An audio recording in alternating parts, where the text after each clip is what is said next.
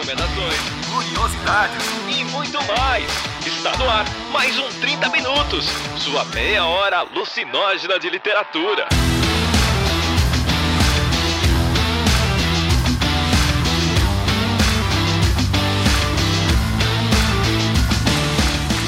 Está começando mais um 30 Minutos, a sua meia hora alucinógena de literatura. Eu sou Arthur Marqueto e estou aqui com Cecília Garcia Marcon, Vilto Reis e AJ Oliveira para gravar sobre Viúva de Ferro, esse livro que lemos no mês de julho do Clube de Leitura. E é isso, né? Esse clima gostoso de vingança, rancor e muita felicidade, né, Cecília? Muito amor. Sim, Pois é. Eu não vou nem. Não fui eu que escolhi o livro, só quero não, dizer isso. É, o, o Vilto já virou pra professora, não fui eu. E eu já tô aqui, Arthur, agenda na minha mesa, por gentileza. Obrigada. A Cecília está criticando para o ouvinte, mas a Cecília se sentiu envolvida, tá? Ela quer saber o que acontece no livro Não, dois. é, eu vou fazer minhas críticas, mas é que eu fiz isso também para manter um hype, porque as pessoas já esperavam que eu ficaria irritada. Fiquei irritada com várias coisas mesmo. O que me deixou mais irritada foi o fato do Arthur não ter me contado que a história não acabava no, nesse livro. E isso sim de verdade. É, vai chegar uma, uma notificação de uma intimação para ele, ele vai ter que responder legalmente por ter me metido em saga. Eu sou uma senhora de quase 34 anos, eu não posso mais passar Se serve de consolo, eu também não sabia, tá? Ah, não vem com isso, não serve de consolo, vai ter que provar no tribunal que você não sabia, querida, eu não, não eu quero não saber. leio o sinopse, como é que eu vou saber? Não sabia. Eu, eu, eu li o livro ano passado e para mim, tipo, tinha fechado a história. Eu fiquei meio surpreso quando falaram que tinha uma continuação. Nossa, como com aquele epílogo impossível. É, mas tipo, né, já deu, já fechou, acabou. Não, nossa, não, aí isso aí eu vou ter que discordar. Aí você tá errado. Muito bem, então a gente vai discutir um pouquinho mais sobre isso logo depois da sessão de recadinhos.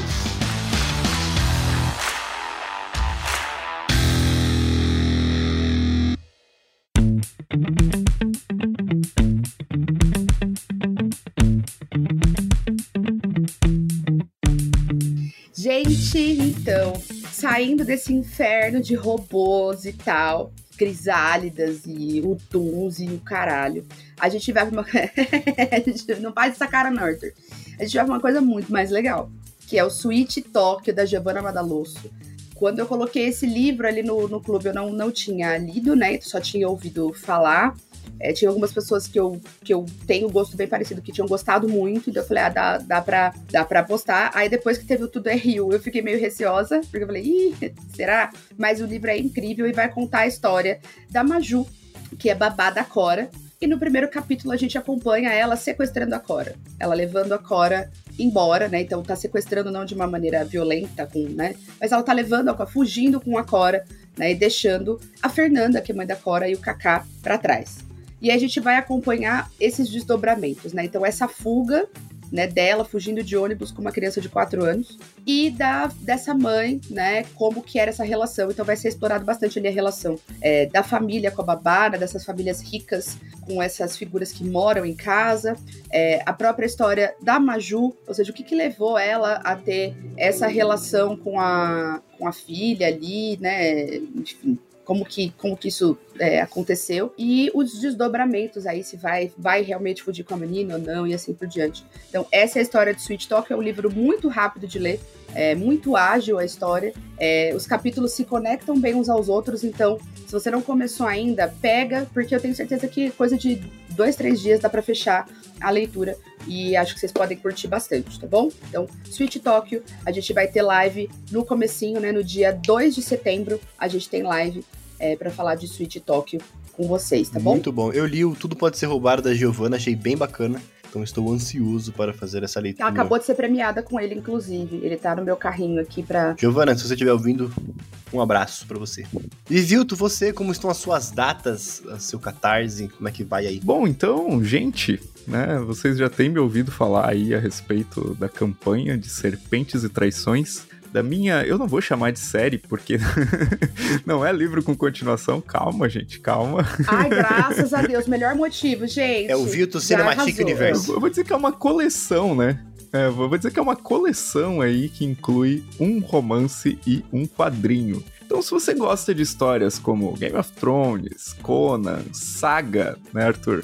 Hat Queens, Filhos de Sangue e Ossos, Quindred, ou gosta de jogos de RPG aí como Tormenta, Pathfinder, D&D, você certamente pode gostar aí dessas histórias, porque são duas histórias inspiradas aí pelos majestosos, né? Eu gosto de usar essa palavra porque é a postura de respeito que eu tenho com essas culturas e esses impérios africanos, né? Então esse projeto tá no Catarse e se você quiser me apoiar e fazer parte disso, você tá convidado a me ajudar a publicar essas obras. E a gente já bateu a meta, então não tem mais a possibilidade de, tipo, ah, essas obras não vão sair. Elas vão sair, né? Então tá garantido aí que vocês... A questão é quantas coisas a gente vai ganhar junto, entendeu? Então agora a gente tá no movimento coletivo de ampliar a pacoteira de todo mundo. É, agora a gente começou com as metas estendidas, né? Então, por exemplo, vou citar duas aqui só.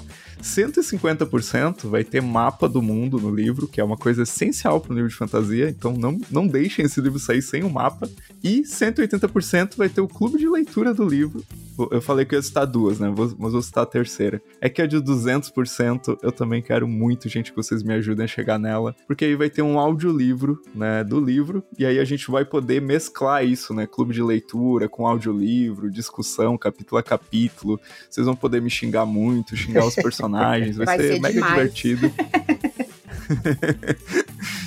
Então, quero, tô muito ansioso aí. E tem uma última recompensa que eu queria citar bem rapidamente, que é a participação no 30 minutos especial aí que a gente vai fazer a respeito do livro, que vai ser a nossa roda viva do livro, talvez, quem sabe, ou a roda morta, não sei, mas a gente vai falar do meu livro e vocês vão poder participar aí se vocês pegarem essa recompensa que inclui aí você participa do podcast. Basicamente é isso. Muito obrigado aí, Vai gente. ser demais, galera. E todos os prêmios agora estão tão bem bacanas, né? Já estavam muito legais o 100%, mas é que eu tava até pensando quando o Vilto falou que ia ter mais meta, porque já tava tão bom lá no Catarse. Falei, gente, o que, que eles vão oferecer? E conseguiram oferecer muita coisa muito legal. Eu só quero dizer, você não viu nada ainda.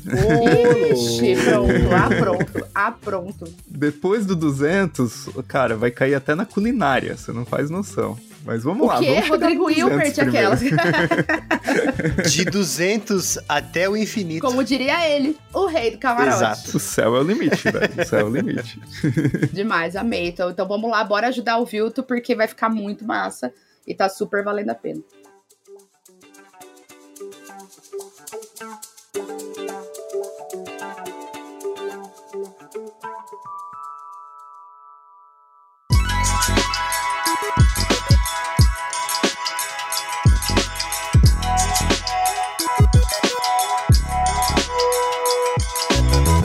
Shiran Geizal, nascido na China, mas canadense.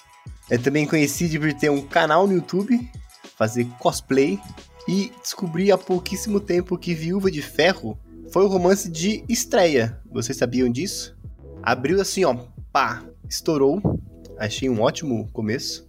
O livro Viúva de Ferro ganhou cinco prêmios, pelo menos, com mais algumas outras nominações, incluindo alguns finalistas.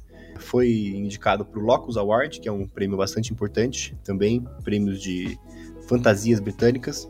Ele também ficou bastante famoso com as análises que fez no YouTube sobre Avatar, a lenda de Aang. Então é uma coisa bastante interessante. Cara, eu tô muito curioso para ver essas análises. é muito legal, é muito legal. É, eu não fico curiosa porque eu confio no que vocês disserem, não vi nem verei, né? Tranquilo, obrigado.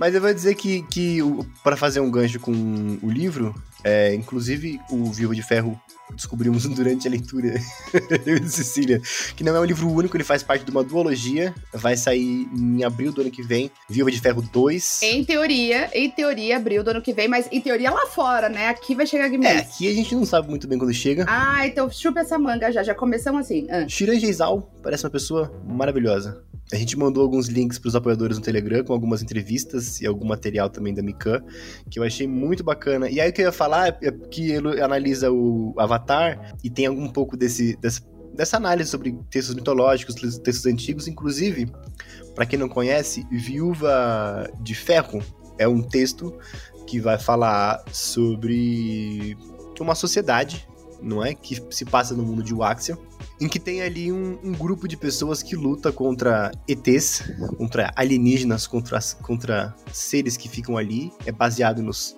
no fluxo, né, do, dos cinco elementos chineses, principalmente, né, terra, madeira, ar, enfim. E aí eles têm essa E essas crisálidas que eles lutam contra os ETs são feitas do próprio do própria carapaça, né, da própria carcaça que elas que eles derrotam ali. E o Axia é um termo filosófico pro território chinês, que é um, um termo que fala ali da, da coesão, de uma unidade de, de, uma, de uma nação chinesa unida, conceitual, com uma, com uma ancestralidade comum. Eu achei bastante interessante se passar nisso daí, inclusive pelo que o final se propõe, né, que a gente fala mais pra frente. E o grande problema dessa sociedade é que esses robôs gigantes usados para combater, é, eles são pilotados por um par, um homem e uma mulher, é, e nessa sociedade, curiosamente, os homens são sempre mais poderosos e as mulheres agem ali como uma bateria. Parece verídico, né, gente? Parece verídico. Uma pilha que eles sugam e elas geralmente acabam mortas. Até que chega a protagonista do livro. E a gente vê que ela faz parte de uma situação raríssima em que as concubinas, né, que são o nome desses pilotos de apoio, matam os pilotos originais. A gente começa a descobrir que a a estrutura ali, o, o, o, sistema de escolha e de montagem dos robôs, ele é feito, uau, disappointed but not surprised, para favorecer uma estrutura patriarcal. Meu Deus, impossível, não é possível. Ainda bem que é ficção, né? Como assim? Nossa, gente, que mundo, nossa, diferente, né? Loucura, né? Então, quando a protagonista do livro, ela descobre, ela resolve implementar um plano de vingança que inclui não só assassinar o piloto que matou a irmã dela, mas resolveu matar todas as pessoas que existem no mundo e apoiam esse sistema, que é uma vingança um pouquinho mais complexa. Eu não disse se todas as pessoas, mas todos os homens, os pilotos principalmente, né? Ela tem um foco mais específico em homens, que foi assim que eu consegui me manter na leitura, tá, galera? Quando ela começa a imaginar homem fervendo no metal derretido, para mim ficou mais interessante, então... Tem um pequeno detalhe que essa protagonista chama Wu Zetian, que é baseada, né, na história da única mulher da China que ostentou o título de imperador. Mandei no, no canal do Telegram também dos apoiadores, se, se, alguém quiser checar lá uma breve história, um breve, uma breve biografia. Mas no episódio de Ousadas, que a gente gravou aqui também no 30 Minutos, também tem uma mençãozinha ali a ela e no próprio HQ também tem a história dela. Se vocês quiserem conferir, vocês podem checar lá. Cecília, eu vou deixar você pro final, porque você. Porque eu sou a concubina desse podcast, é isso, né, Arthur? Criar uma expectativa nas pessoas, entendeu? Para ninguém pular o episódio, entendeu? Vilto, como é que foi essa leitura para você? Você que tá com a leitura que leu antes de todos nós destacaria do livro? Gostou? É, uma parte minha não lembrou, assim, eu tive que reler algumas coisas, eu tô, tô até com as minhas anotações aqui. Eu, eu caí muito de paraquedas nesse livro né? Então eu vi a capa, olhei o título, eu tava um pouco buscando fantasias contemporâneas para tirar o pó das minhas leituras. E eu falei, porra, isso aqui parece legal. Vou tentar. Tem algumas coisas que depois a gente pode falar mais adiante, assim, que talvez me incomodaram no livro, que eu estranhei. Mas, assim, de modo geral, gostei bastante da construção de universo de Shinhan. É, gostei bastante da protagonista. E gostei bastante do negócio, assim, ah, é, é uma história de vingança. Daí você lê 15 páginas e acabou a vingança. né? Depois vai pra uma outra esfera, pra uma outra situação totalmente diferente, assim. E, eu gosto de personagem que, tipo, é metido, que toca o terror, que se arrisca, sabe? Então, aqueles personagens que fogem, assim, um pouco daquela coisinha, assim, muito, né, muito padrãozinho, assim. E, e, foi um livro que me ganhou pelo título, pela capa, né? Isso que me fez ler, na verdade. Eu nem li a sinopse direito, eu devo ter só batido é o isso aí, aos pouquinhos eu tô instaurando comportamentos. é, e eu poderia ter lido três páginas e falado, não, não, não é tão legal quanto o título e a capa, né? O, o mesmo vale para as pessoas que, assim, eu tenho recebido muitos elogios da capa do financiamento coletivo do meu livro. As pessoas podem pegar o livro e ler três páginas e falar, pô, isso aqui não é bom, não quero, vou jogar fora, vou queimar, sei lá, né? Mas no caso, assim, é, para mim, né, não sei se tem que falar de nota, mas foi uma leitura, assim, nota 7,5, cara. Foi uma leitura bem acima da média de muitas coisas que eu tenho lido ultimamente. Então eu fiquei bem satisfeito, assim, no final da leitura. E depois eu vou falar de algumas coisas que eu não gostei também. É, acho que sempre pensar essa nota dentro da proposta que ela tem, né? Então não adianta a gente pensar a proposta dentro da fantasia que a gente acha que tinha que existir. Porque senão é claro que sempre vai estar tá fora, né? Mas dentro do que ela se propõe, né? Do que o livro propõe, do que está na sinopse e tudo mais, né? Então, o que, que a obra se propõe a fazer, o que, que a obra se propõe a entregar, o que, que Elo, né, é, se colocou aqui para entregar pra gente. Então, acho que tem sempre esse fator de análise que é importante, né? Que senão a gente está sempre colocando o autor numa roda que não vai ser favorável nunca, quase. E você, a Jota? Ah, eu tô bem. Muito bem, Ceci. Olha, eu gostei, você fez uma toda uma não uma sinopse, né, mas você foi falando aí mais ou menos até onde chega 50% da história, né? Espero que todo mundo tenha lido. Para mim é a como eu vendo esse livro para as pessoas, inclusive eu estava num curso hoje, eu vendi esse livro em uma frase. Esse livro é o Conto da Área com Power Rangers, né? E é muito massa, assim, a, essa parte que o Vilto falou, porque é a, o quão é importante ou acho que importante não é bem a palavra, o quão é diferente você pegar narrativas que elas não estão focadas no, no que a gente tem de anglófono pelo que a gente recebe dos europeus, né? A gente vai ter uma proposta inicial que é uma história de vingança, que é um grande clichê, e com 10% da história ela consegue concluir a vingança. Então, assim, é, se alguém está escutando o episódio e acha que foi um grande spoiler, não, não foi. O inferno dela só começa quando a vingança dela se concretiza. Eu, particularmente, eu gostei bastante da leitura por esses pontos, também por conta da desse pensamento coletivo asiático mesmo, né? De como ver é, os elementos, como ver questões da natureza e tal. E eu estava estudando um pouco sobre isso quando eu estava conversando com a Flávia Gazi, que é uma pessoa que ela fala muito sobre teoria do imaginário e tal, né? A Gazi ela fala muito que o, o que ela explica na, nos cursos que ela dá fala muito mais sobre o pensamento ocidental, né? Disso que se denominou Ocidente. E quando a gente vai para os países de Ásia e, enfim, África, o, a forma como eles lidam com os elementos são completamente diferentes. Tipo, a forma como a gente fala de do elemento água aqui, que está muito ligado ao que é os signos de água, que são coisas mais sentimentais, uh, pessoas mais. É, é, diferente de você pegar esse livro e falar, ah, pessoas que são de água, elas são frias. Elas são. Você está falando sobre sentimentos, só que não é exatamente a coisa que a gente está colocando aqui, né? Então, até quando você vai ver as. É, quando eles estão falando sobre coisas que são só, sei lá, Dragon Ball, poderzinho, não sei o quê, aqui, os elementos que estão sendo usados, quando você tem um pouquinho mais de noção de como que esses elementos funcionam, eles fazem sentido narrativo com a trama. Então, ao mesmo tempo que você vai lendo a história acontecer, você também vai descobrindo mais ou menos como que funciona a cultura daquele, ou pelo menos, né, a parte cultural ali do que aquele povo uh, vive e consegue retratar ali na história, né? E a outra parte que eu achei diferencial bem legal assim, que eu testei no grupo, é que eu e Bárbara Moisés a gente tem uma teoria, né, de que toda cena de, de batalha e, uma, e toda cena de sexo é a mesma, é o mesmo formato. É, assim, é o mesmo tipo de clímax, é o mesmo tipo de. A forma como se desencadeia os objetivos e tal, e, e o, a recompensa. É penetração, tal, é facada. É, é muito parecido. É muito parecido. Só que nessa história. Você tem a protagonista, que vai ter um momento que ela vai ter uma fera ali com o piloto e também com o cara que era o namoradinho ou o crush dela da infância, né? E que eles vão ter uma fera, que é maravilhoso Exato, também. Que é a melhor, a melhor parte. A parte que, ele, que ela tá que ela tá em coma ali, que ela acorda e vê eles dois de mão dada, eu fico, ai meu Deus, ai que lindo. Mas o ponto é. Esse comentário foi o mais acadêmico da noite, mas enfim.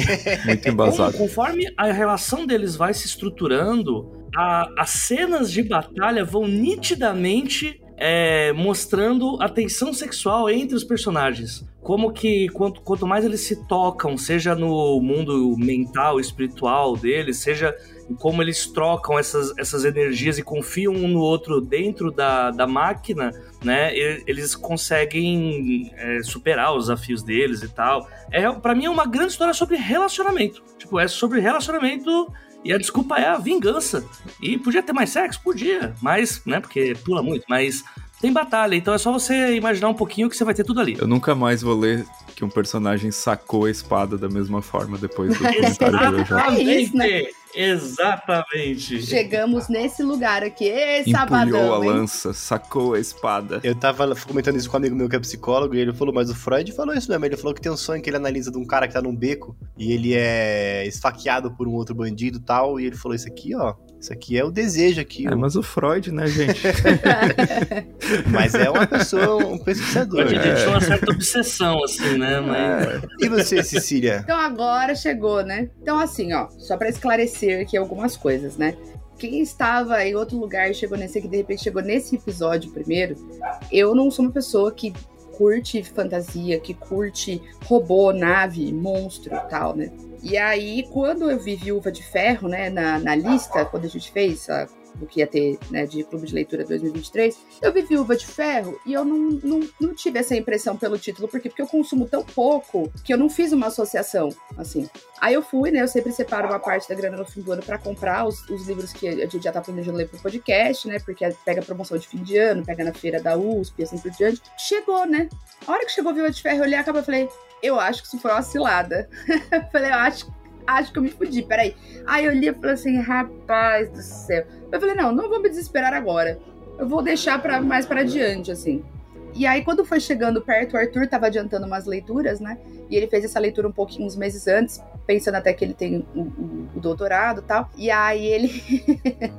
aí ele falou assim: Nossa, não, vamos organizar, né? Essa coisa do clube de leitura, porque eu acho que esse você não vai tancar nem fudendo, você não vai, não vai ler. Aí, aí eu comecei a ficar com uma coisa assim: eu também não quero pegar a fama de uma pessoa que, ai, não vou ler porque eu não gosto. Porque eu acho que eu tenho uma uma contribuição que eu posso trazer como uma não leitora desse gênero para dentro do clube de leitura. Então eu falei, não, vou, lógico que eu falei, já comprei essa porra, como que eu não vou ler? Vou ler sim, eu já comprei o negócio.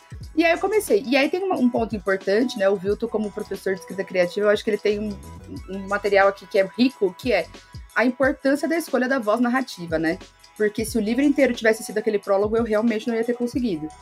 Né, que é em terceira pessoa, aquela voz onisciente que não funciona, né? Mas que tinha um propósito importante ali, que era mostrar pra gente a morte da, é, da irmã da Zetian, né? Então, que era o gatilho da, da, vingança e fazer a gente conhecer um pouquinho aquele piloto. Então, tinha um propósito, mas para mim foi chegou no insuportável. Assim, falou: Meu Deus do céu. A hora que eu peguei o primeiro capítulo e eu vi a mudança para voz da menina, já vira outra coisa. Então tem essa, acho que ali tem, tem esse acerto, né, de autor e que foi fazer a, a troca mesmo ali, né, essa fazer, fazer esse contraste. Ali para mim foi, foi o que me manteve na leitura. É, em determinado ponto, essa coisa da, da, vingança, né? Do tipo, ah, ela quer ser uma concubina porque ela quer vingar o cara que matou a irmã, porque ela tá puta e tal.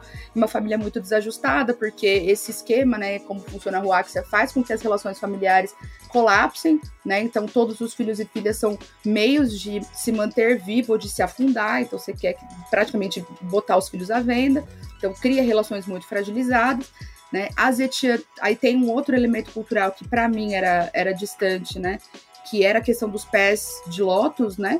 Da mutilação dos pés das mulheres para que eles tivessem um determinado formato, né? Que são as, as fraturas, né? E as dobras dos dedos para dentro. Eu, eu tinha acabado de almoçar. Só para contextualizar, acho que é importante, né? O pés de lótus foi um.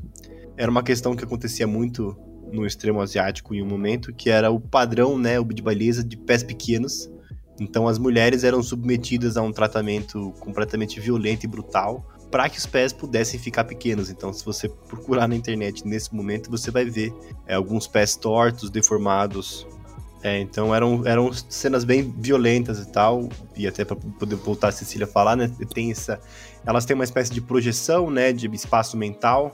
É, e tem uma hora em que um dos pilotos entra no espaço mental na, o Shimin, né, ele tem um espaço mental da, da Wu e ele fala, caralho, parece que eu tô pisando em espada, que eu tô pisando na daga, né? É, enfim, só pra imaginar a dor que ela sentia o tempo inteiro enquanto ela andava. A dor, né? E, e isso é, uma, é, um traço importante da personalidade dela, né? O quanto ela se ressente de não poder se locomover. E isso também vai ser um traço importante de como, nesse momento de projeção, né, para controlar ali a crisálida, é um momento em que ela tem uma, uma forma de exercer esse corporal ali, é, que ela não consegue normalmente, né? Porque ela tá sempre andando com dificuldade, tropeçando, caindo, tem que cuidar dos pés, os pés sangram praticamente todo dia, né? Então tem, são descrições que, que é, me pegaram, assim, né?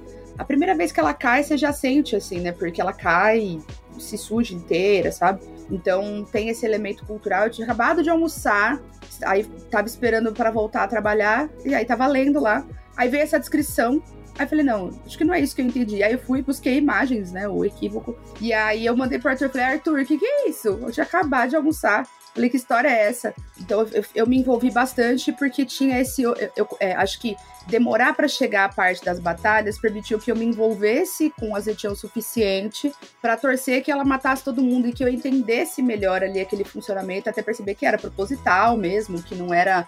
Né, que era uma, uma estruturação é, patriarcal horrível mesmo e tal, conseguisse entrar, assim. E aí tem, né, os dois, os dois boyzinhos dela, né, que é o, o, o Li Shimin, que eu particularmente gostei bastante, porque me lembrava bastante do meu marido com aquele temperamento. A hora que ele tá na. que tem uma treta lá na, no refeitório, que ele descobre, ah, zoaram você, ele vai arrebenta a cara de todo mundo. Eu falei, gente, eu casei com o um é o preso, né? Que ele foi preso, né? Que ele era um prisioneiro. Era isso que eu queria falar, cara. Essa cena é maravilhosa porque ela vai de um. Em uma página, ela vai de chocolate com pimenta pra cão de briga. É maravilhoso. É muito louco. É muito bom, né? A, a chave que vira ali, né? E tudo fazendo sentido, porque os personagens estão tão estabelecidos que essas, essas situações elas, elas fazem. É, são coerentes, assim, né? Então, é, a Uzetian, ela vai, ela executa ali a vingança. E ela tem os dois, os dois caras ali com quem ela se envolve, né? Um rapaz, eu esqueci o nome dele. Vocês conseguem ajudar? Tem uma almofadinha e tem o preso. Não é almofadinha! Ô, oh, oh, calminha aí, menos. É, tem, né? Que é o cara com quem ela, que ela conhece, com quem ela tem uma amizade. Easy, não é o YIZHI? Easy Shimin Zetian. E aí, e tem o prisioneiro. Esse prisioneiro, ele era o maior de todos os, os pilotos de Crisálida, né? Ele tinha um, um ki elevadíssimo, né? Só que eles tinham aí o, o, o, Estado ali, o governo tinha um problema para lidar porque ele era um cara que tinha assassinado a própria família. Então ele era, né, matou o irmão, matou o pai, fez, né? Matou o papá, mamá, Suirito, matou geral. Ninguém tinha clareza do porquê, mas ele era uma figura que inspirava muito medo né? Então era sempre com imagem, visto com imagens muito fortes, né? Tipo, sempre amarrado, amordaçado, como uma besta fera mesmo. E aí, depois de executar a vingança dela, que vem logo no início, né? De matar o piloto que matou a irmã dela, ela é pareada com ele. E aí, no início, ela fica com muito medo até ela entender, né? Os motivos corretos que, pelos quais ele se envolveu ali no, no, assassinato da família. E aí a gente vai vendo esse outro lado. Então ela vai tendo um outro tipo de é, relação ali com ele também. A única coisa, assim, pessoalmente, que foi me cansando um pouco dessa, então, por exemplo, cenas de ação. Gente, eu odeio todas. Todas. Não tem como. Ah, porque na ele virou isso aqui. Eu falo, ai, caralho, velho, eu não acredito.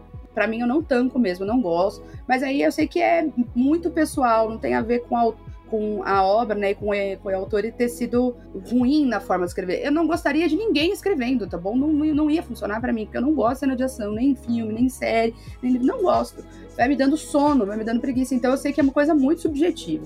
O que foi me cansando nem foi isso, porque eu já sabia que era um lugar que eu ia gostar, mas em determinado ponto, a Zetian lembrava muito aluno de nono ano, assim. Eu tava tendo uma overdose um pouquinho. Falava. Ah... Posso pegar um gancho aí, Ceci?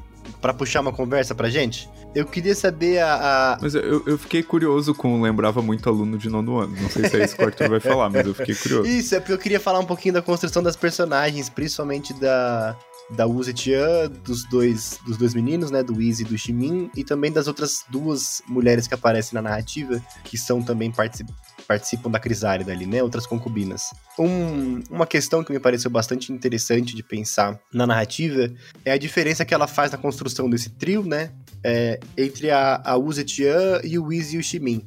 Não sei o que, que, vocês acham. Mas o Ximin, por exemplo, pra mim é uma personagem muito complexa. Muito mais complexa do que a, a, a Wuzetian, né? Porque ele tem o lance do passado, ele tem o lance do estudo, tipo, o lance, tudo, tudo que existe nele tem uma explicação, né? Ah, ele tá um, com óculos, porque ele lia escondido ali em segredo e tal.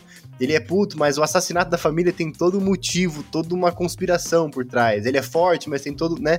Uh, o próprio Weezy ali que eu falei, porra, isso daí vai ser um boy dodói. Isso daí vai dar bosta. E, e, não, entendeu? E tem toda uma outra construção ali que faz um outro caminho. E a Wu Zetian, é, por um outro lado, parece que ela bate sempre na mesma tecla, né? Eu acho que é isso um pouco que a Cê está falando, porque ela tem um, único pensamento. Ela vem com muitas verdades, né? Que vão sendo quebradas é, durante a história. Ela tem, ela tem assim, ó. Eu, quando eu tava lendo, o meu comentário foi que ela tinha um tanto de Katniss Everdeen ali. Só que muito mais interessante, porque a Katniss era chata pra caralho, muito. Eu acho que tem um ponto dela que se repete, eu acho que tem hora que tem é, umas birras meio injustificadas, uma coisa um pouco cansativa ali, que é de uma personalidade muito imatura. Então, quando eu falei de alunos de nono ano, é que é uma personalidade imatura, não amadureceu ainda, né? Então, não era, não era um, um shade, assim, tipo, né? Era só uma questão assim, eu fiquei cansada porque era uma personagem meio infantil para mim, às vezes, assim. É, mas assim, pensar que ela era uma personagem interiorana, né? Que tava ali vivendo num espaço muito fechado. Faz sentido, é. Mas eu, eu acho que eu concordo Mas nesse eu acho ponto. que em alguns momentos talvez tenha pesado um pouco demais nisso e explorado menos outras. Por exemplo, acho que eu gostaria de ter visto um pouco mais a relação dela com a irmã, por exemplo, que era um lugar de um pouco mais de sutileza. E um lugar de um afeto dela menos é, defensivo, por exemplo. É, pra, eu queria falar antes só pra contextualizar justamente por isso, porque ela tem uma relação ou outra com as duas mulheres mais pra frente, né, as duas concubinas, mas nenhuma dessas relações é positivas, né? Porque a outra que oferece ajuda pra ela é uma babaca, e aqui é uma babaca de verdade, ajuda ela, mas continua sendo babaca. Exatamente. Então acho que eu queria Exatamente. ouvir um pouquinho de vocês em relação a essa construção dessas personagens e desse relacionamento. Eu, eu queria falar um pouco disso, porque essa eu acho legal como essas duas personagens elas podem fazer dois caminhos que a Zetian poderia ter seguido. Se ela opta por ser a mãe de família, que vai ser pilota de crisálida até 25 anos, que é a idade que mais ou menos eles morrem, ou, na verdade são sacrificados pelo governo, né? Porque já não. o Ki deles, meio parece que tem alguma ligação entre o que é mais forte quanto o cérebro ainda tá se modificando, né? Tem algo assim. E já a outra, ela parece muito mais o caminho que a Zetian tá seguindo, né? De ser essa coisa amarga, que tipo, beleza, é a, a mulher que deu um, que botou a faca no pescoço de um cara, obriga ele a ficar com ela até aí, né? Tipo, mas ela não, ela não ultrapassa essa barreira, uma coisa que a Zetian provavelmente tá fazendo, né? Eu acho muito massa, assim, como que esses. é, como o Arthur colocou, são poucos personagens, né? Poucas personagens que são colocadas nessa história, contando tanto masculinos quanto femininos, mas todos esses personagens, eles não estão lá por acaso ou para ser uma escada apenas. Eles estão lá para abordar assuntos muito diferentes e que são bastante interessantes assim de você pegar nesse contexto que ela tá, né? Essa, essas birras que ela tem, por exemplo, eu acredito, né? Tipo, aí falando como, como escritor, né? Eu, eu acredito muito que, por exemplo, a birra dela é, com o Li Shimin, porque o Li Shimin ele é o mais poderoso dos pilotos, então algumas mulheres morreram, né, no, no cockpit dele. Aí você fala, caramba, que merda, só que, tipo, é visto que ele é obrigado a fazer aquilo, né, com arma na cabeça e com tortura psicológica. O que é diferente, perdão, Jota, mas o que é diferente do, do cara que mata a irmã dela, que tinha um prazerzinho ali naquele poder, na sedução que ele fazia com as concubinas, com o quanto ele gostava de vê-las é, se desmontando e virando subservientes. O Shimin não tem isso, então a gente ter essa, essa dualidade também é, coloca uma multiplicidade no comportamento deles, que ela ser uma jovenzinha imatura, não conseguia perceber. É tudo filho da puta, entendeu? E, não- e ela vai vendo que não, né? E ela não conseguia nem perceber que ele estava tanto amarrado fisicamente, literalmente com uma arma na cabeça, quanto química e psicologicamente pelo governo ter transformado ele num alcoolista, né? E aí você fala, pô, beleza, isso aqui é compreensível. Mas ela dá esse chilique de, não, você é um matador de mulheres também, vai se fuder. Pô, tá, beleza, é uma birra, bem filha da puta. Só que a diferença que isso faz em algumas escolhas que o Lee Min vai ter lá na frente, você fala, caralho, é pra ela realmente se foder, porque ela, Eu não quero falar sobre isso, que eu fiquei arrasada. Eu simplesmente, na edição comentada que eu fiz pra Rebeca, que é a nossa madrinha, que é minha amiga e que é, gosta muito desse tipo de livro, então quando eu comecei a falar, ah, já vou fazer edição comentada pra ela, já vou fazer. A hora que acontece isso, eu, já chega o final do Chiminho, eu, só, simplesmente escrevi, vai tomar no cu todo mundo. Foi isso que eu escrevi. e eu mandei pro Arthur, eu falei, espero que você esteja feliz. Ele é a melhor pessoa, assim, do, do mundo e complexa demais, como o Arthur colocou, porque é isso, você tem. Pra você, ouvinte, que não leu o livro, entenda que ele matou a família inteira dele. Estamos todos falando que ele é a melhor pessoa do mundo. Ele, ele não, nunca errou, nunca errou. Nunca errou. Só fila da puta nessa família de merda. Nunca errou. Mas é, eu acho que é, é, Aliás, é legal. as famílias, né? Em É, geral, eu ia livro. falar, a única relação que eu acho bem construída entre duas mulheres é a da, da Uzetia com a mãe, que eu acho uma coisa foda pra cacete toda vez que tem o diálogo das duas, né? É muito, muito complexo criar essa situação. Só, só uma coisa antes pra eu não perder o raciocínio, que eu, eu acho legal que ele, o Lee Min, ele tem todas as características de um herói. De tipo, o cara que começa na merda, a gente vai ter que entender ele e que vai superar os desafios e ele vai descobrir que é o mais forte, pipipi. Assim, o, o fato de ter a Zetian sendo essa pessoa twitteira cheia das verdades. Ela tem uma curva de aprendizado importante, né, durante a história. É por isso que é um, esse livro é excelente para jovens, assim. É, e eu acho que ele é legal também, a gente falando que só pra continuar a passação de pano pro Chiminho aqui, se tem algum é defeito. perfeito. Eu, eu casei com o Chiminho, tenho certeza. Se o César ler esse livro um dia, ele vai se identificar. E é só. só... Pã! Surpresa! Plot twist. Não, mas eu acho que tem uma coisa, eu tenho insistido muito nisso e eu tenho me esforçado muito pra encontrar histórias que tem uma coisa que a, que a obra traz aqui, é, que é o personagem masculino que não é cuzão.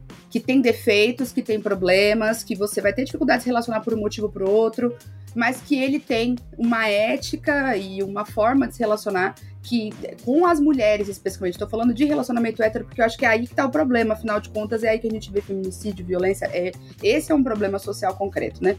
E aí a gente tem, né, obras que são pro público jovem e que tem um cara absolutamente tóxico, chiliquento, incapaz de uma conversa casual com a sua companheira, porque é sempre tudo tenso, tudo violento, tudo, né? Então tá sempre todo mundo à beira de um colapso. E aqui não, né? Tanto o Idi quanto o, o Shimin são muito diferentes, mas são rapazes ótimos. Né? e por isso que o Trisal é tão legal. Você fala, ah, que legal, gente. Uma baguncinha aí, bora. Esses três são tão apaixonados mesmo. É esse, nesse rolê mesmo. É isso daí, bora que bora. Let's que let's. Mas eu gosto muito de ter essa referência de diversas masculinidades. Ou seja, não tem uma masculinidade só que é a do Idi, que é do intelectual, fisicamente é, menos potente e tal, né? Não tem só essa. E também não tem o lindo brucutu sensível. Eles, eles são muito complexos e são é, boas referências. Assim, se uma, acho que uma, uma jovenzinha que leia, talvez, e que seja uma menina hétero, ou uma menina bix, né, que se relacione com um rapaz, que ela vai conseguir ter ali, criar esse vínculo que eu acho super importante nessa fase, né? Acho que esse é um momento de influência muito punk. Então aí livros tipo After, o cara da janela, esses né, que o cara é escroto completo, é, acabam criando uma, uma uma ideia equivocada dessas relações. Eu acho que é um trunfo grande de Viva de Ferro ter conseguido construir personagens masculinos jovens tão legais. É um trunfo de verdade, sabe? Eu queria falar um pouquinho também dos, dos meninos ali. Quando eu tava lendo isso ano passado e eu li o Lishimin, cara, eu imediatamente pensei na Ceci. Porque eu falei, olha só, personagem sujinho. Você já falou, eu gosto de um sujinho. Eu gosto mesmo, meu Brasil.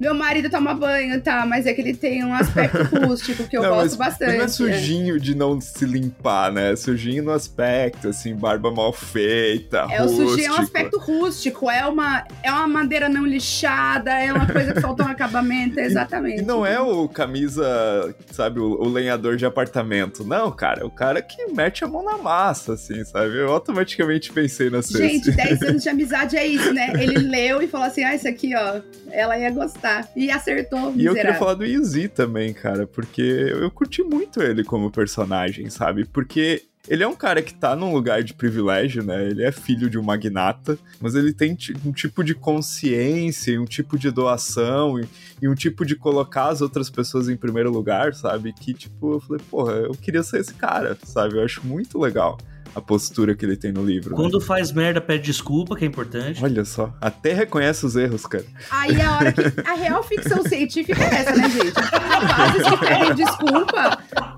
O que é isso? A ficção científica, ah, crisálida, isso aí pode até existir, entendeu? Agora, um rapaz que chega e fala: Não, eu imagina, eu, a hora que eu descobri que você estava aqui, eu fiz de tudo para vir aqui. Me desculpa por não ter aberto de. Que isso? Desculpa? Sem você ter ameaçado alguém de morte. E eu tinha perguntado, né? No, no, eu tinha jogado no chat aí qual que foi a cena que vocês mais gostaram. E sinceramente, cara, uma das coisas que eu tinha anotado aqui para falar é que eu não gostei tanto das cenas de combate, assim. Às vezes eu achei que elas eram um pouco longas, davam umas enroladas. Pra mim, então tal. durou uma eternidade. Mas nem o Vilto gostou, galera. É, mas assim, vou falar isso, né? Já que talvez alguns de vocês leiam meu livro em breve. É difícil acertar o timing disso, sabe? É só não fazer, galera. Deixa quieto. Obrigaram. Pronto. Né? Tem muita gente que é o nerdola que quer ficar lendo 20 páginas de um combate, né? Mas se você for pegar o George Martin, que fez muito sucesso, ele passa 50 páginas de conspiração por uma batalha que vai chegar e daí ele faz descrição de meia página de batalha. E é por isso que o livro dele fez sucesso, porque é um novelão da Globo. Então, é basicamente isso que eu, Eu tava queria lendo falar. Caminho dos Reis e é essa vibe também, o do Sanderson. É, e eu ia falar que eu acho que tem uma coisa nos combates, nas cenas de ação da. Ah, mas só, só uma coisinha, eu não falei minha cena preferida, Arthur. E a minha cena preferida é logo que a personagem ela cai dentro da prisão junto com o Lishimi. Eu acho cara, eu imagino uma montagem de, teat de, de teatro, basicamente, né, refazendo aquele roteiro, mas daquelas cenas, assim, sabe? Tu trazendo essa carga emocional pro público, aquela montagem, assim, com uma coisa meio opressiva, assim, porra, seria muito da hora, cara. Seria muito da hora. Aquela parte é muito legal. Não, ela sentindo o cheiro dele chegando perto, sendo que ele não está. É a melhor narração de medo, assim, que eu. Que eu não lembro assim, de ter lido há muito tempo, assim, sabe? Eu gosto bastante da hora que eles resolvem dar fim no, no moço lá, que eles catam água quente. Por mim, show, várias ideias. Você vai falar assim, me deu uma coisa, uma ideia de como resolver a anistia brasileira, entendeu? Rapaz. Mas o que eu ia falar que eu acho que cansa um pouco nessas cenas de ação, eu não sei. Mas, por exemplo, é, eu tava pensando isso porque eu tava terminando o Caminho dos Reis, e o Caminho dos Reis do, do Sanderson, ele termina com uma cena. O começo do fim, né, do encerramento do livro, é uma batalha muito importante, que é a batalha que mais se estica. Mas é o. É, porque é um livro muito grande, né? 1500 páginas. Mas essa batalha é, é muito interessante, porque porque fazendo essa comparação, você não vê a batalha pela cena de ação, né? E aí ele bateu a espada e não sei aonde, ele bateu a espada e não sei o que. É uma leitura muito subjetiva. É a leitura da pessoa, tipo, caramba, vai dar bosta aqui. Eu estou cansado, eu- entendeu? É uma leitura muito subjetiva, é uma, é uma coisa muito mais pessoal, que particularmente me interessam mais. Mas eu achei elas bem escritas no geral. Acho que a Priscila também comentou, né, lá no, no chat, que ela ficou fascinada com essas cenas de ação, porque são realmente com um timing interessante, né? É, você consegue ver a, a batalha e o bate naquilo tal. Mas é isso, às vezes eu acho que, que falta um pouco de subjetividade na cena e, e- e talvez se as batalhas fossem mais dentro da mente da Crisálida do que lá fora, fosse mais interessante. Me parece. Nas cenas de batalha, as cenas de sincronização, é, as cenas de sincronização eram mais interessantes. É. Principalmente porque tinha aquela brincadeira, né, de como cada um visualiza o espaço mental, como cada um sente a sua dor, que ela fala, porra, eu tô aqui nessa ilha desse maluco e eu eu tô tomando no cu porque ele quer que eu morra. E aí ele falando, porra, eu tava na sua. Irmão, aqui só tem a daga no chão, que porra é essa? O que, que eu tô fazendo aqui? E uma cena muito boa que eu ia dizer é a cena lá do final, quando ele encontra o, o imperador congelado. E ela fala, irmão, cala sua boca. Cala sua boca, eu vou sentar aqui e você vê. E ele fala, E afora, meu irmão, tu tava dormindo até agora, o pau torando aqui. e ele fala, beleza, vamos ver até onde vai. Entra aí. Ele deu corda. Não, mas antes disso, você não sabe o que aconteceu nos últimos 220 anos. Ele, 220? Ah, não, beleza, vou pra frente. deixa, vai Eu aí, deixa nem eu ler as placas de trânsito mais, caralho. Tá, tá de deixa eu boa. absorver esse, esse choque, depois a gente vê. Lá pra frente a gente conversa. É, depois você fica chocado. A gente. É tipo aquele meme do tubarão com pernas falando: suba, jovem, não temos tempo para explicações. né? Tipo, Não É dá isso, tempo, é não dá tempo. Foi exatamente isso que ele viu quando ele viu uma pilota concubina falando, bora, show. Ó, pra dizer que eu não gosto das cenas de batalha, eu, eu gosto de uma, porque eu não gosto de robô gigante. Em nenhuma história. Eu não gosto de história de Gundam, eu não curto Tokusatsu, eu não curto. Tipo, até anime de luta que no final, a batalha final, os caras viram uns bichos enormes antropomorfizados de animal pra fazer briga destruindo prédio. Eu não gosto. Eu não gosto. Godzilla, não gosto. King Kong, não gosto. Eu não gosto. Agora, a cena de batalha que eu gosto desse livro é a cena da cantina. Que é uma ótima cena de batalha. Aquela cena mais Pariu, porque é uma cena. Eu amei aquela cena. Eu amei aquela cena porque Eu creio realmente na escola, né, Cecília? Não, tem rachi no olho, velho. Tem rachi no olho. aquilo é um último dia de aula. Você fala assim, ai, que legal, todo mundo trouxe um lanchinho coletivo, vai rolar um filme, a gente vai. E aí, daqui a pouco, do nada, voou bosta pra todo lado, tem alguém transando no canto. É, você fala, mano, o que, que aconteceu? Foi dois De minutos. repente alguém abre um- uma fatia de pão que trouxe de casa e tem uma navalha lá dentro e ele tá falando, bora, pessoal. Vocês estão zoando, mas já teve ano que levaram uma ratoeira no último dia de aula. E sabe como eu descobri? Porque teve quem, alguém que quebrou o dedo. E aí chegou e falou assim: Eu machuquei meu dedo. Machucou como? Aí eu vi uma marca esquisita e falei: Onde você prendeu isso aqui? Não, eu não prendi, eu caí. Eu falei: Tá, eu vou te dar mais uma chance antes disso piorar. Porque aí eu uso meu tom de voz, né? Mas, ai, ah, não, é que o fulano trouxe um negócio e a gente zoou e machucou. Deixa eu ver o negócio, era uma ratoeira. Último dia de aula, dezembro, eu não tinha uma molécula de serotonina disponível. A gente zoou. Narrador, ele foi zoado sozinho. Eles zoaram o menino. Ele trouxe um negócio e a gente zoou. Qual a chance disso dar certo? Então, mas essa cena da cantina é boa porque a gente consegue ver o vínculo afetivo deles mesmo, né? Porque o time é isso. Ah, eles estavam aloprando você? Espera só um pouquinho que eu vou resolver esse negócio do meu jeito. Meu marido nunca agrediu ninguém, tá, gente? Mas é o tipo de coisa que aconteceria com certeza. Mas se fosse necessário, Nossa, gente, zero. Eu tenho até cuidado às vezes quando eu conto algumas coisas, porque eu sei que ele fica extremamente puto. Principalmente porque a minha tendência é sempre falar: não, deixa disso, vamos lá. Por exemplo, esse tonto que machucou o dedo, fui eu que fui, eu que pus o gelo, eu que passei o negocinho. Minha tendência é sempre essa. Então ele já sabe que eu sou bunda mole, e aí ele já, ele já fica assim, ó, clá, clá. E ali é Ares com ascendente em Ares, não, Ares com Luiares, né, galera? Então aí tem uma questão que é quando ele vê, ele já fez também, né? E aquela cena é legal porque tem essa virada, parece, começa com uma coisinha que você acha que tá levinha, e aí daqui a pouco é rachi no olho, é bandeja na cara, o time gargalhando, tipo, ah, haha, vem pra cima meu, então. Vocês não são bons pra caralho, pega eu, vem cá. É muito legal. O cara, eu tenho uma armadura, é só eu bater onde não tem, tá ligado?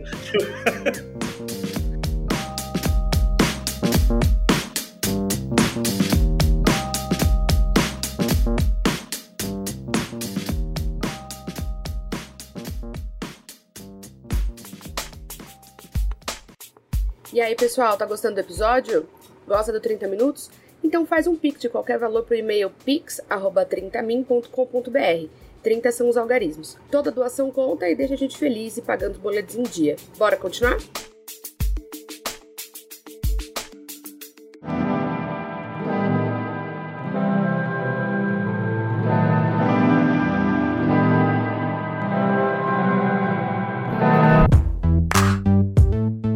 Eu queria fazer uma observação, que é a questão da. Vocês estavam falando da parte mental, né?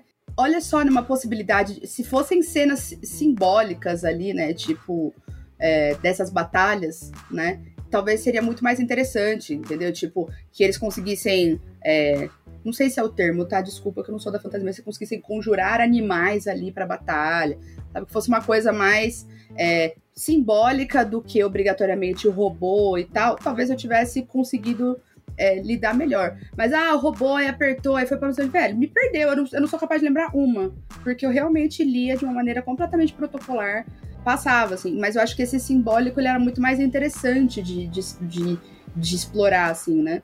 Então, quem sabe? É, eu acho que a escolha da crisálida do simbólico foi de passar essa relação entre os elementos, né? Que é o que isso do que o AJ tava falando no começo. Então acho que a, a- opção dele pra escrever essas cenas era de falar, ah, a crisálida que tem um elemento tal, que é mais forte do que tal, porque a leitura é XY. Sim. É, são opções diferentes, né? É, e nenhuma tá errada. É que eu acho que, como eu tenho muita dificuldade com essas cenas, acho que eu ia preferir mesmo. Coisa que a gente não vai pegar. Muita coisa, inclusive, que a gente leu e provavelmente a gente não pegou, porque tem muita coisa também de cultura. Por exemplo, tem um jogo que eu jogo, eu gosto muito de jogar, que é o Dynasty Warriors.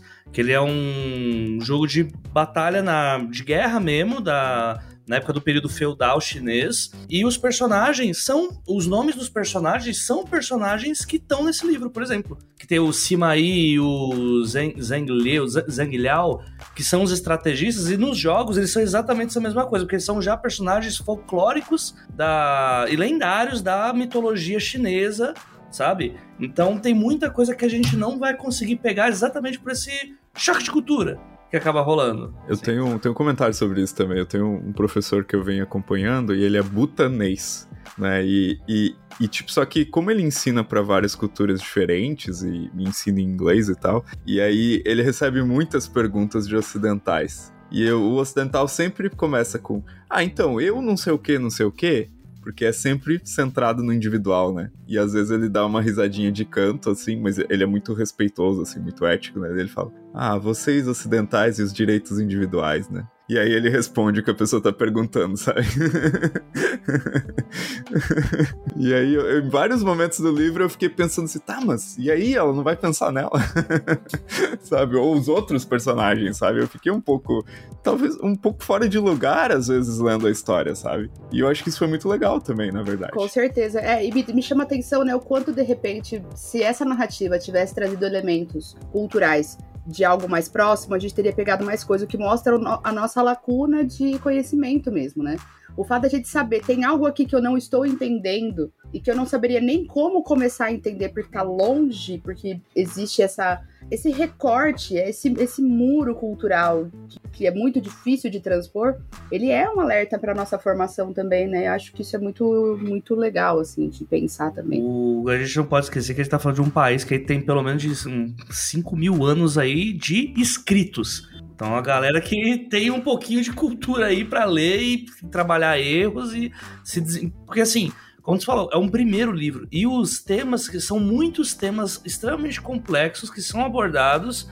E, tipo, é uma história que ela, teoricamente, não teria que exigir isso. Porque, além de tudo isso que a gente tá falando, a gente ainda tem uma curva de aprendizado da personagem se entendendo como uma pessoa não binária também, que ela não se entendeu ainda Assim, provavelmente isso vai acontecer no segundo livro, é que ela começa a duvidar de si, mas no final ela ainda tá se chamando como ela, né? Ela tá se chamando no feminino ainda mas é o que ela tá questionando conforme o tempo vai passando, e é um questionamento que vai acontecendo muito naturalmente. E você fala, não precisa, simplesmente não precisava estar aí porque a história pede, mas são muitos temas e que enriquece a história de um jeito que você fica, nossa, é muita coisa que tem para vir ainda na, no próximo livro. Diferente do Sr. Vilto, que acha que não que tava tudo bem ter terminado ali, mas tudo bem. Gente, não. Imagina, termina com ela descobrindo ali, é, a Zetian descobrindo que dá para trazer o Shimin de volta se ela ficar bem quietinha. Não, que eles estão em outro planeta e não no planeta Terra, tipo. Eu, eu, é, antes da gente chegar aí, eu queria falar. É, deixa o Vilto falar, porque eu queria abordar um ponto desse aí que eu acho bacana. Mas, uhum. mas deixa eu só fazer um comentário, porque a gente falou dessa questão que às vezes o livro fica um pouquinho juvenil, né? Eu, eu senti isso também. Mas a Shihan tem 25 anos, gente. E ela escreveu já uns dois, três anos atrás. Ela conseguiu, com 20, 21, 22 anos, escrever um puta livro que ficou várias semanas na lista de mais vendidos do, do New York Times. Então, porra, tem mérito pra caralho, sabe, no que ela no que ela fez. E a gente tá né? apontando esses erros, mas o livro, no geral, eu acho muito bem escrito. Esses, esses incômodos, esses erros não, né? Esses nossos incômodos, mas é um livro muito bem escrito. Poxa, é, é raro, é raro que tenha um livro desse que eu consiga terminar. De verdade, porque eu não me envolvo de jeito nenhum. E é um primeiro livro caralho, é um primeiro livro. Então isso eu acho É o livro foda, de né? estreia. Né? Esse é o mais isso doido, assusta. né? É. assusta. Tipo... É, a primeira coisa que eu queria retomar que estavam falando da, desse passado, tem um texto muito interessante do Yuki Hui, chama Tecnodiversidade, saiu pela Ublu naquela coleção Exit. É, e ele, enfim, fala várias questões sobre técnicas e, e, e cosmotécnicas e conhecimentos que as pessoas usam. E uma das coisas que eles falam, por exemplo, é da própria perspectiva dos nossos estudos narrativos e ele fala de como a tecnologia narrativa da tragédia é uma tecnologia muito ocidental. Que ele fala de como essa, essa tragédia centrada no eu, esse grande peso individual da escolha, é uma coisa muito ocidental, de como esquivar um pouquinho disso já, já parece esquisito para essa tradição que a gente tem, né? É, é um trecho curto que ele fala disso no livro, mas que me pega sempre, porque, eu sempre, porque a gente sempre pauta avaliação de história baseado em estrutura de tragédia ou comédia, que são estruturas essencialmente ocidentais, europeias, e é muito louco isso fechando esse parênteses, voltando, eu queria dizer que eu gosto muito de como o livro termina, porque vai um pouco em relação ao que a Jota falou, porque tem uma série de temas que são colocados em questão no livro, uma série de construções e de sistemas e de ordens patriarcais e, e de relacionamentos amorosos e de, enfim, várias normatividades que são postas à prova pela, pela Wu um finalzaço, tá, pessoal? Se você é desses que não gosta de spoiler, sinto muito. Mas no final, quando eles descobrem isso que o AJ já Sim, falou. O sinto muito é ótimo, né? Vou te dar um spoiler. Quando, o AJ já falou o que eu vou dizer, então é, é, é só uma desculpa. quando eles descobrem que aquele sistema é construído, aquele, aquele planeta e toda a naturalidade daquele planeta é uma grande balela, eu falei, isso aqui foi muito bom. Porque aí ele coloca em questão não só a ideia. Aí entram os dois temas, né? Porque quando você coloca isso na narrativa, ele tá dizendo ali, beleza, tudo isso que é dito como tradicional, normal, como natural, é uma construção. é uma história construída, uma, uma, um plano, um projeto de sociedade, certo? E coloca em questão, para mim, também uma questão ecocrítica muito séria ali, de exploração.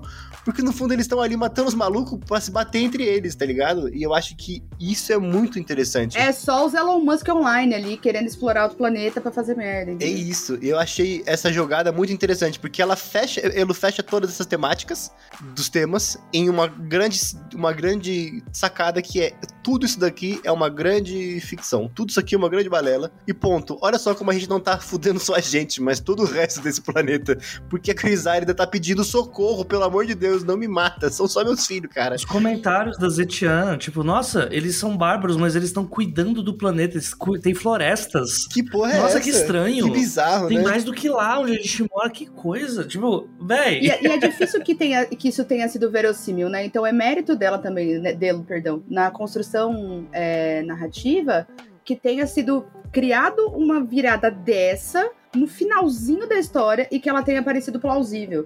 Né? Então tem mérito dessa construção mesmo, assim. E aí, só pessoas doidas que nem o senhor viu vão virar e falar assim, normal. A hora que, virei assim, a hora que, a hora que conta isso, eu virei e assim, ai, caralho, vai continuar essa porra, não acredito nisso. Eu não estou acreditando que eu fui presa num livro que tem continuação. Arthur me paga. Eu vou mandar tanto brinde na casa dele, vai chegar tanto cartão postal, tanto papel, tanto panfleto. Nossa, ele tá lascado. Eu quero colocar dois últimos pitaquinhos aí sobre a história ainda, tipo, que isso que a, que a Ceci falou da. Essa virada, que ela vem muito do nada, né? Essa virada de que não é o planeta.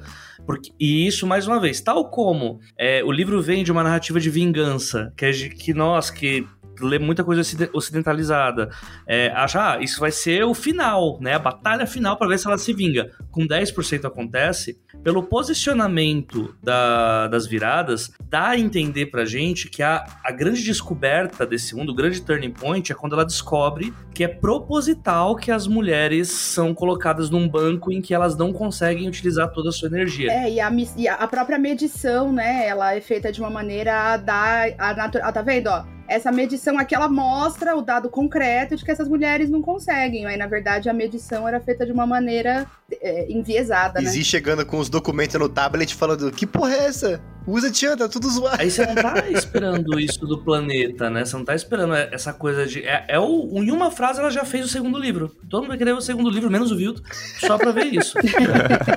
Na verdade, eu leia, na verdade cara. o Arthur vai ler e escrever um resumo pra mim, porque eu não vou comprar outro desse, não vai. A Cecília já fora. falou, como, como prova de, de amor pela leitura que ela fez, eu vou ter que ler o dois e resumir pra ela. Muito bom.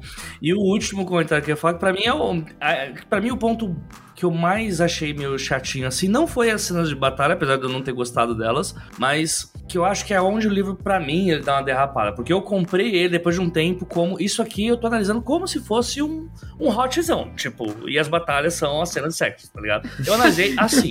Ah, faz sentido. Faz sentido. Eu nem sei o que dizer. Pode que faz, mas é que é engraçado mesmo assim. Mas o ponto é. Tem um momento em que isso para, em que o Min some. E que é aquele momento que ele tá meio puto com ela e tal. Mas, tipo, ele não aparece mais nos locais. E o Easy também não tá aparecendo. Que é aquela hora que ela vai fazer as negociações com o pai dele. E começa aquela coisa do marketing, de. Que ela, que ela vai fazer a negociação para conseguir ter benefícios governamentais por causa do mercado. E aí eu falo, nossa, mas tá estranho aqui. Por que eu não tô tendo vontade de continuar lendo? Porque. Aí eu fui vendo, ah, o relacionamento tá parado. Tipo, é esse que é o grande motor da história. Por isso que eu, no começo eu falo, pra mim é uma história de relacionamento. Porque quando ela sai disso. Porque mesmo quando tá tendo as batalhas das crisálidas, que é totalmente assim, eh, enlatado pra mim. Tatam, enlatado. É, mas ele, ele tá falando sobre os personagens que estão se relacionando, né? Já quando ela vai pra isso, quando ela vai lá pra cidade lá do, do Easy, já não. Pra mim não rola, assim. Não, é onde quase me, me perde um pouco. Aí quando volta e eles estão se pegando os três, aí eu falei, ah, beleza, recompensa boa. Mas não valeu essa espera, não. Não precisava ter esperado desse jeito. O Vilto, ele desconcentrou todos nós com o seguinte comentário no chat. Cenas de batalha, seguindo a lógica do AJ, seriam grandes surubas? Eu- é isso, perdi- perdemos o controle da conversa. Uma guerra ali com todo mundo se batendo é uma grande orgia. É esse isso. filme de guerra termina com todo mundo amontoado no mesmo lugar, cansado, sem, só vira pro lado e dorme. Eu, eu lembro de. Game of Thrones, o, o Jon Snow assim. Sabe? No meio daquela galera ali, tudo misturado. E sempre pô, muito levando em simbólico. conta que uma Ai, batalha, tal foda, como né? no xadrez, é uma disputa pra dominar o centro. Durma com essa. Que isso, pelo amor de Deus. Ai, ai, seja no Congresso, seja. É tudo pra dominar o centro.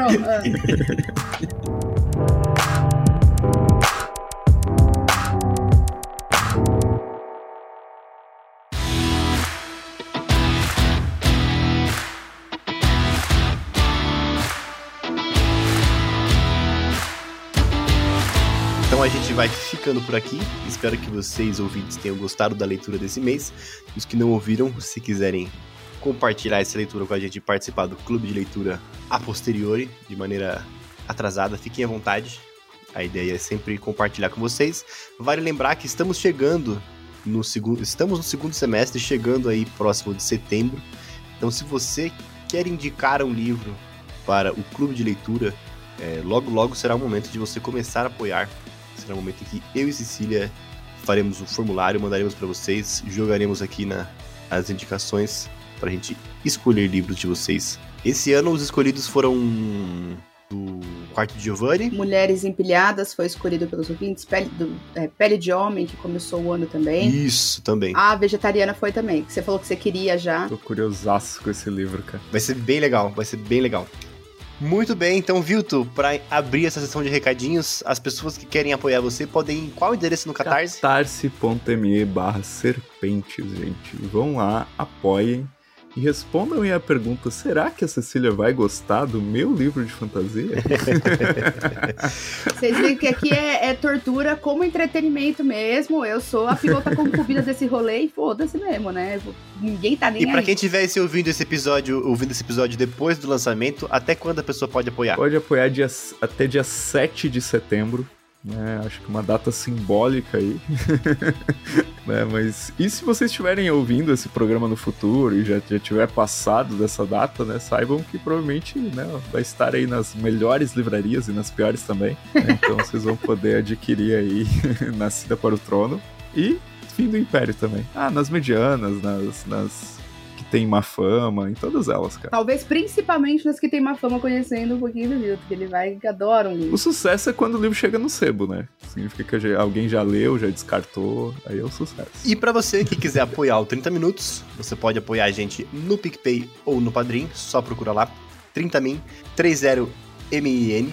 Você pode apoiar a partir de 5 reais, a partir de 5 reais você já tá no nosso grupo no WhatsApp, a partir de 10 você já tem acesso ao grupo fechado no Telegram com todos os materiais de apoio feitos ao longo desses 10 anos, esses materiais extras ao longo de 10 anos, e o material de apoio que a gente manda no clube de leitura mensal. A partir de 20 você participa dos sorteios mensais, inclusive vai rolar um daqui a pouquinho, os sorteios mensais e os sorteios mensais extras. Então, nesse mês aí ao longo dessa dessa rodada, a gente vai ter um sorteio extra de um quadrinho bem especial, ex- exclusivo para vocês, que vocês vão descobrir. E no mês que vem teremos um outro sorteio extra de uma coletânea de contos que vocês vão descobrindo depois. E a partir de 40 reais você parte- faz parte do projeto Fura Fila, de Cecília Garcia Marcon. Que eu entreguei, Celso Pita nunca entregou, mas eu entreguei pra pura fila. que vocês, a gente sorteia um dos apoiadores VIP para escolher uma pauta que a gente vai passar na frente de todas as outras e gravar com antecedência. Tá chegando, inclusive, a gravação do segundo semestre. Vai ser, eu estou muito, muito ansiosa com a gravação. Sério, de verdade. Eu estou tipo. "Ah!" Vocês vão gostar de quem convidamos e do livro que falaremos. É, a convidada, quem tá no grupo do WhatsApp já sabe quem é, que a gente tem uma convidada especialíssima. E, mas saber quem é e o que tudo direitinho só sabe mesmo a Bia, né? Que, que foi a, a, a sorteada, né? Só ela que sabe, porque esse aí a gente realmente só divulga na, quando, quando o programa sai, né? Então, enfim. Eu queria é falar um negócio bem rapidinho. Eu acho que os convidados, cara, que né, principalmente vocês estão trazendo, porque eu, né, sou, apareço de vez em quando, assim. É, porque você, porque você agora tem, tá botando dois filhos no mundo, né? É um empreendedor, botou né? outros Como dois. falamos na abertura da live em off. Você é um empreendedor agora. Cara, mas é, eu acho que assim, os convidados que são trazidos pro programa, cara, são assim muito bem escolhidos e, e falam numa linguagem que se encaixa muito com o programa, sabe? Eu acho que isso tá dando um brilho muito legal. É, eu, eu realmente quero deixar os meus parabéns públicos aqui. Porque tá muito massa, cara. Vocês têm trazendo Obrigada, só gente que patrão. soma demais. patrão. Patrão nada, cara. A gente tem. É uma coisa que a gente tem se esforçado pra trazer, né? Porque tem hora que não basta só a gente falar, né? Acho que tem uma questão de, de ter outras vozes aqui junto. E que bom que vocês que você tem gostado. Acho que a gente tem tido uma devolutiva legal da audiência. Acho que a gente pode falar, né? Que se vocês também tiverem sugestões de pessoas que vocês acham que iam dar uma liga legal, escreve pra gente, tipo, ah, vocês conhecem fulano de tal, vocês conhecem fulana, vocês conhecem fulane, né? E a gente vai é, avaliando aqui também nas possibilidades. Então a gente também tá aberto a isso, tá? Inclusive, o próximo, a próxima gravação que a gente vai fazer é com gente famosa, né? É isso nada. Cadê, cadê eu falando do meu rei do camarote fazendo pix aqui? Que isso, Arthur? Você Ah, está chique. O AJ vai buscar aí a atualização que ele prometeu pros ouvintes que ele sempre traria atualizações do Rei do Camarote. É verdade, né? Nossa, eu tenho que. Hoje eu vou ficar devendo, mas eu vou. Na próxima eu trago. Não deve ter acontecido nada. É, não deve ter acontecido nada de interessante na vida dele, AJ. Tá tudo bem. Cecília, quem não pode apoiar a gente de maneira recorrente, pode fazer o quê? Pode fazer um pix, né? De qualquer valor de um real até o infinito, como diria o rei do camarote. Todos esses reais são usados para que a gente continue fazendo o programa acontecer, para que, quem sabe, a gente comece a, uma vez por mês, conseguir pagar uma coxinha com o valor do podcast, mas a gente promete nunca usar para entrar em nenhum submarino. Esse é um comprometimento nosso aqui. Então faz seu pix para pix.30min.com.br. E aí também tem a galerinha do sorteio. Quem foi sorteada hoje foi a Bianca Rojo. Bianca. Irra, vai chegar livro para você. Oh, eu, achei, eu achei simbólico que Eliane e Bianca ganharem próximas. Eu acho que o sorteador aqui começou a ver e falou assim: deixa eu colocar. É, principalmente o dia da Kellyane, gente, a primeira live que ela não participou na vida foi a live que ela foi sorteada, foi demais. Um beijo, E Kellyane! fica o nosso agradecimento aos apoiadores Premium, Diniz Bortolotto, Gabriela Valentim, Kelly Cristina da Silva, Maria Beatriz Catelan Cunha, Thelma Cobori, Renato Oliveira Lamonia Ribeiro, Marlon Berkenbrock e Bianca Ru. E é isso, pessoal. Muito obrigado para quem viu a live. Alan, Priscila, Suzana, é, Cristina. Muito obrigado, pessoal. A gente se vê mês que vem. Até uma próxima. Beijo, Tchau, galera. Obrigada pelo paz essa. Até mais.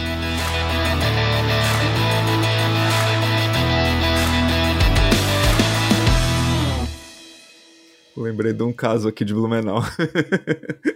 da mulher que jogou água fervendo no, no, no marido e na. Eu acho que foi só no marido, não foi na amante. Ela deu um jeito de tirar a amante Mas da aí tem cama que e jogou só no o que marido. o marido tinha feito. É. Eu tava com a amante na cama. Aquela. Tava- não, É, foi tipo isso. Mas. Ale- é, então, é, pra, tem que ver. Tem que ver, Caso a né? caso. É, assim, claro.